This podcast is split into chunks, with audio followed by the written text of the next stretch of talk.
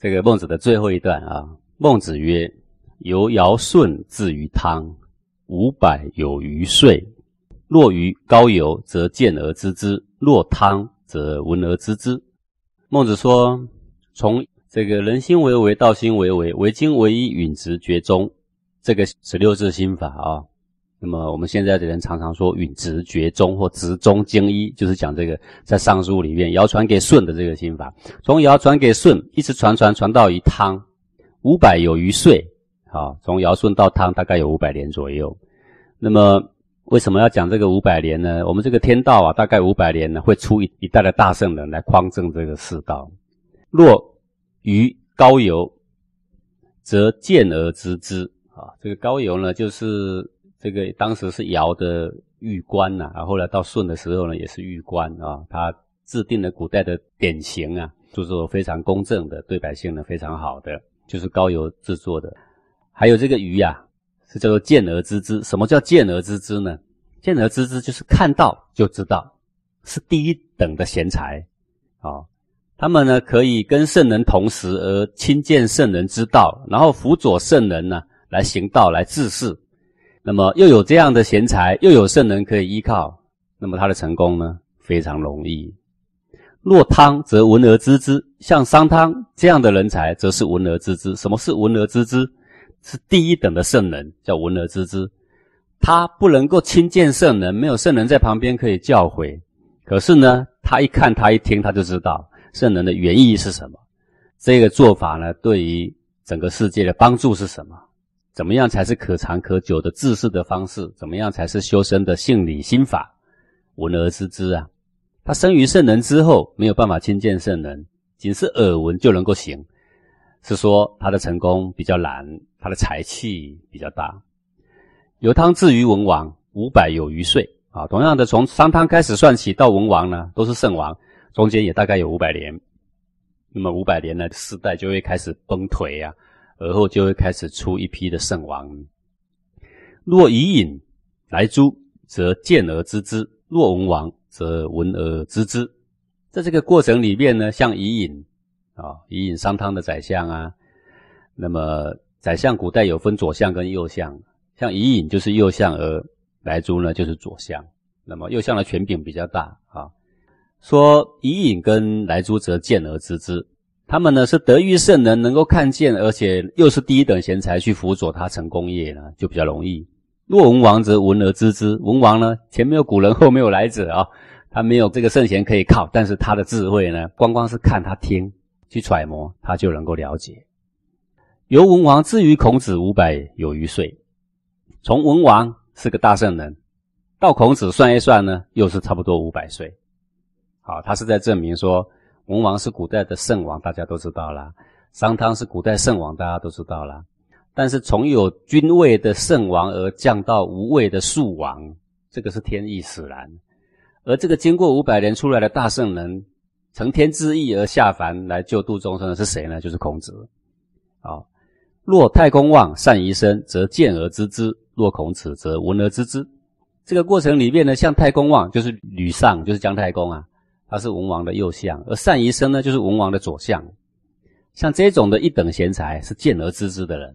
但是像孔子呢，他没有人可以依靠，总是历史上就会出现这样的人，啊，看一看古代的典籍，看一看古人的行仪，他就能够体会甚深，就像孔子一样，他是闻而知之的，啊，他没有靠任何人，他是完全是天纵睿智的，啊，那么现在呢是在约略的在谈儒者，虽然是从孔子开始定名为儒啊。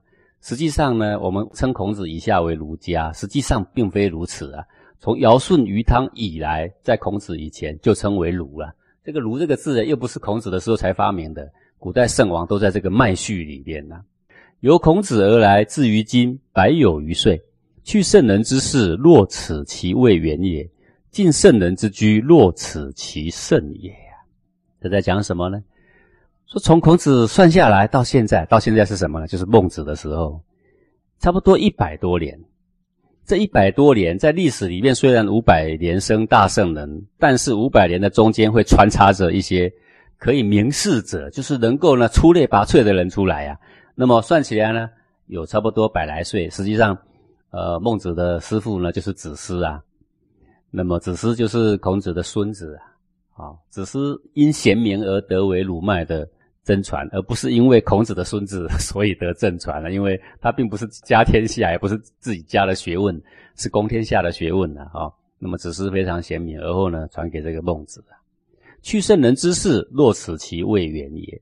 说距离真正的大圣人孔子这么的近，只有百来年，意思就是说要体会孔子的学问更容易，而且呢，他还是直接接触到孔子的孙子的。好，近圣人之居，若此其圣也。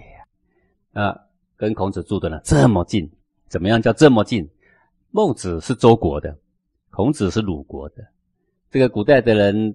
这个文章里面写说啊，说周鲁啊，急拓相闻呐，急拓就是那个三更半夜叩叩叩，然后呢，呃，小心火烛有没有？那个就是急拓的啊，电视剧里面演的，锵一下，晚上呢，小心灯火啊那种的。极拓相闻就是说很近了，我这边在敲拓了，另外一个国家都听得到，那就表示两国的比邻呐。周跟鲁这么的近，时间是这么的短，这言外之意是说。距离孔子只有百年，正足以出圣人；而孟子呢，所在地周离孔子的鲁这么近，又承袭着子思的脉序，足以完全了解及传承孔子之道的意思。这是言外之意。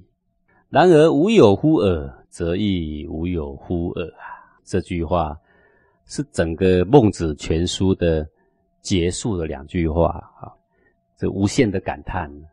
感叹又没有怨言的口气呀，说那无有乎尔，没有了啊！说连这么明白的事情你们都看不出来了，你们觉得没有传人了，你们觉得世上没圣贤了，那就当做圣王的道没有传人了吧？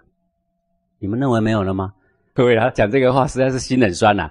他前面是在讲什么啊？前面是在讲说每五百年出圣人，然后中间会有一些可以明示者，可以接续他的传承，他的衣钵的。而后呢，一直讲讲到了孔子，而后呢，孔子讲下来，他没有讲孟子，但是他说，时间这么短，地狱这么近，他在影射谁呀？就他。可是他能不能说他不行？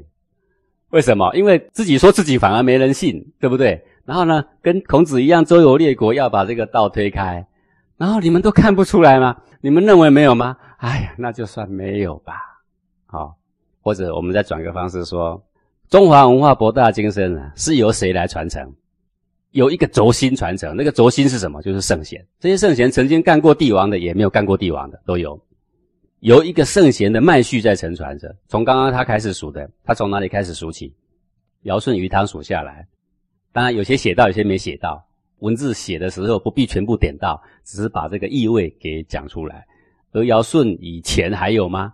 也是有的。从伏羲画卦开始。就是在这个卢脉里面的传承的这个依序一直传承下来了。哦，这个河图的中黄，就是尧的时候的修行人所说的黄庭，就是经书里面说直中经一，说人心为为，道心为为，为经为一，允直绝中的心法的所在。一直以来都有人在传承，并且兼着治世法、入世法、出世法。治世法就是当君王，有了性理心法，又能够开始治世。引导众生走向光明，就是所谓的治世法。当没有了君位的时候，他还可以示范入世法，他还可以藏道于民，把治世法藏在民间，藏在学问里面，让他去流传。说你们看不出来这个道统的传承吗？好吧，那就当做这个鲁脉真的失传了吧。然而无有乎尔，则亦无有乎尔啊。这章啊是孟子全书啊的最后一段，它非常重要。前一段相怨这一段，叫你一定要分别出是非对错，分别出真真假假。这段告诉你说，道统一直以来都有在流传，到孟子呢就在他的身上，他暗示着这个道统的传承。这段里面呢，孟子说到，每五百年间都有不少圣贤出世，脉脉相承，作为众生的师表。并且陈述了尧舜禹汤文武周公到孔子，最后呢，无有乎尔，无有乎尔，地狱这么近，时间这么短，有没有？他就点在孟子身上，最后是告诉你说，孟子就是传承的人。为什么我说孟子引然以道统的传承者自居啊？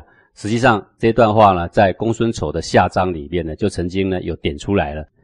孟子说：“五百年必有王者兴啊，有没有？就就刚刚细数了这一段的意思。其间必有名士者，有没有？就像单于生啊、来朱啊、伊尹啊，就能够呢出类拔萃了啊。这种人呐，在世间留名青史的这种人呐，由周而来七百有余岁，其数则过矣。那么现在呢，从周朝算下来到孟子这里呢，有七百多年，其数则过矣，过了这个五百的数啊，应该要有圣人的。以其时考之，则可以。”如果以这个战国的乱世来说，孟子出生在这个时候，出个圣人来治世，刚刚好是可以的。夫天未欲平治天下也，如欲平治天下，当今之事，舍我其谁也呀？孟子说，实际上是老天认为众生的结束未尽，历练还没够。各位为什么这样说呢？一个老爸再有钱呐，不能够让他的儿女当条虫啊，各位对不对呀？要不要训练呐？要啊，父母再怎么爱小孩，能不能不给小孩吃苦啊？不行的。老天再怎么爱众生，如果没有一些灾难来相比较，又知道什么是幸福吗？不了解啊。所以这个世上的事情就是这样，一治一乱，一治一乱。他说：“老天认为还没有到平治的时候吧？如果老天认为现在可以平治天下，他会把权柄交给谁？当今之事，舍我其谁？各位，你懂吗？”他说：“现在呢，足够资格跟古圣先贤来比评的是谁呀？就是孟子啊！我啦，你们看得懂吗？所以最后这两句‘然而无有乎尔’，则亦无有乎尔啊！你们认为没有吗？没有就没有了吧？啊！孟子用极为感叹，但是呢，也不怨的一种口气，感叹世人不是如脉真传，也感叹生不逢时，天之不我用啊！孔有这么大的才学，却还没有到平治的时候。”那你说有什么好怨？也没什么好怨。孟子就教学生把道藏于民啊，等待后世来者吧。而真正要感叹的呢，然而无有乎尔，则亦无有乎尔。还有一个更深的感叹，孟子真正感叹的是，儒脉一直传承到孟子而后，在整个中国真正的要失传了。最后一个，则亦无有乎尔，真的要失传了。为什么说孟子之后？儒家无真儒啊，没有真正的传人。我们看程颐在这个《宜川语录》里面呢，他有这么两句话。程颐也算是宋理学家里面，呃，非常知名的了啊。他说啊：“周公末，圣人之道不行；孟轲死，圣人之学不传。啊，道不行，百世无善治；学不传，千载无真儒啊。”这个程颐这么说啊。从周公走的时候，他的治理作乐呢？就失传了一大段，因为这个礼后来被诸侯呢给隐藏了。这个诸侯他的体制都超过周公的体制啊，为了要自圆其说，就把周公的礼给废了。好，然后乐呢后来都被郑生吟乐呢给取代了，乐经也不见了。啊，那么这个古代的乐就是配诗经的，诗经现在有三百多首，对不对？好，古代有有九百首，被孔子删删删删到三百多首，三百多首就是三百多首歌啦。然后配上乐呢，很好听了。那么现在《诗经》的文字在，但是乐已经不见了，对不对啊？所以说那种教化变得非常的艰难呐。因为各位如果会唱这三百首歌，简直把《诗经》已经学完了。而且他在哼的时候，他那个韵味啊，更能够了解《诗经》里面的意涵了。各位，你觉得唱三百首歌很难吗？一点都不难了。现在的小孩上 KTV 的时候啊，里面一千多首，几乎天天都会唱。每一篇都会唱啊，歌对不对？古人就这样这么幸福，就唱这几首，然后音韵设计的好好的，不会挑动人的里面的七情六欲，可以得综合的心性。可是周公末之后呢，圣人之道呢，被这些后代的人给搞掉了。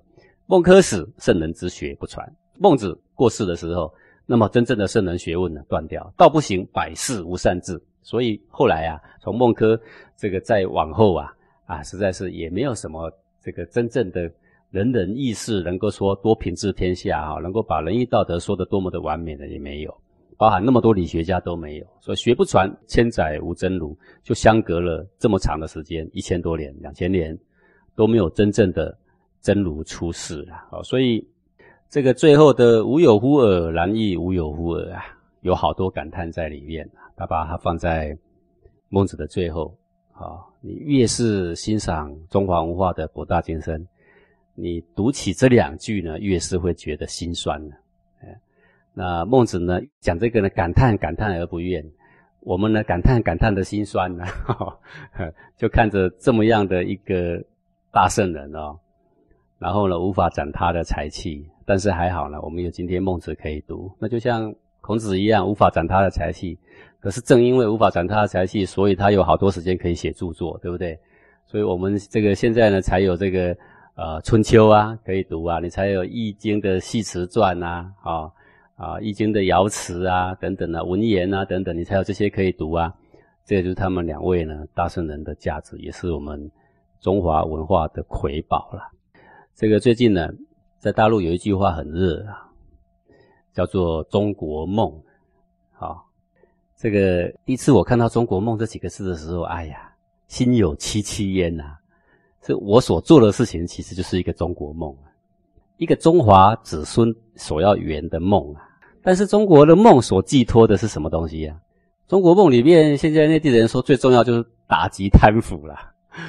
我认为最重要的中国梦的寄托应该是儒脉的复兴，因为真正能够代表中国人的精神的是什么？是儒脉。为什么我这样说？为什么不是道家？因为道家如果你躲在深山里面修行，他就有很多精神可以吻合啦。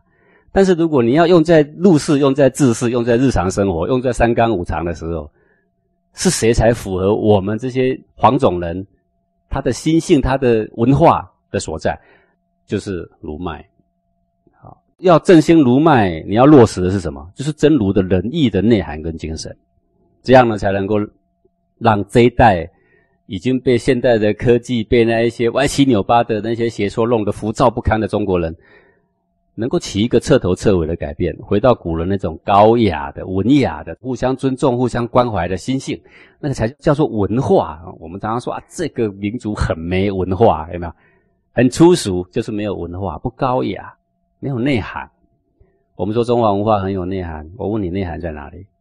绝对不在于你现在在这个都市里面看到那一些来去匆匆、冰冷的脸孔，有没有？争先恐后，有没有？虚伪。不在于这些啊，我们应该有更美的文化。啊那么，怎么样去复兴呢？这个就是我们为什么要研究孔孟的学说的原因。为什么要重新来讲这些学问？也正是孔孟学说所尊贵的地方啊。那么，希望呢，我们读过这个孟子，重复的听一两遍，就可以把里面的精华呢，全部把它给萃取出来。再把《论语》呢，再听个一两遍。那么古圣先贤的经义啊，起码可以得个七成。如果有机会呢，再把《易经》读一下，《尚书》读一下，那么他的经义呢，大概就八九不离十了。这个就是呃我们为学的方向啊。好，那么我们孟子呢，就讲到这里，完全结束。